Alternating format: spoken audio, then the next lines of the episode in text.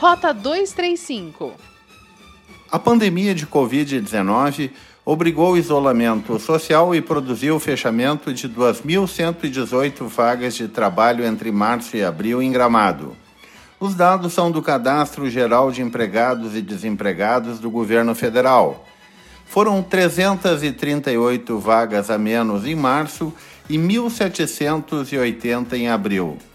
O número de vagas de trabalho caiu dos 17.847 vínculos formais do primeiro dia de janeiro para 15.559 trabalhadores com carteira assinada em 30 de abril.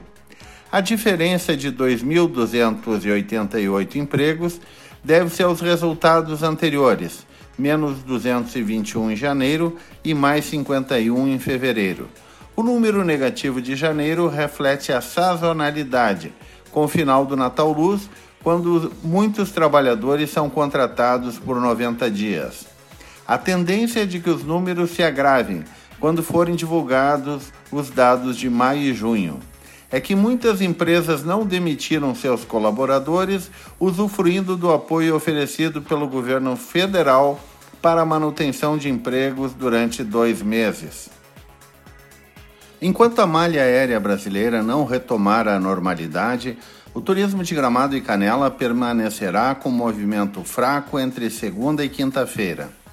É o transporte aéreo que injeta turistas com maior tempo de permanência na região, o que preenche os dias de semana.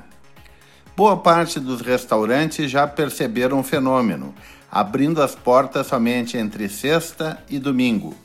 Com isso, eles também organizam a escala e se adaptam ao apoio do governo, que paga os salários de quem trabalha somente dois dias por semana. A Vigilância Epidemiológica de Nova Petrópolis iniciou segunda-feira a testagem dos profissionais das unidades básicas de saúde.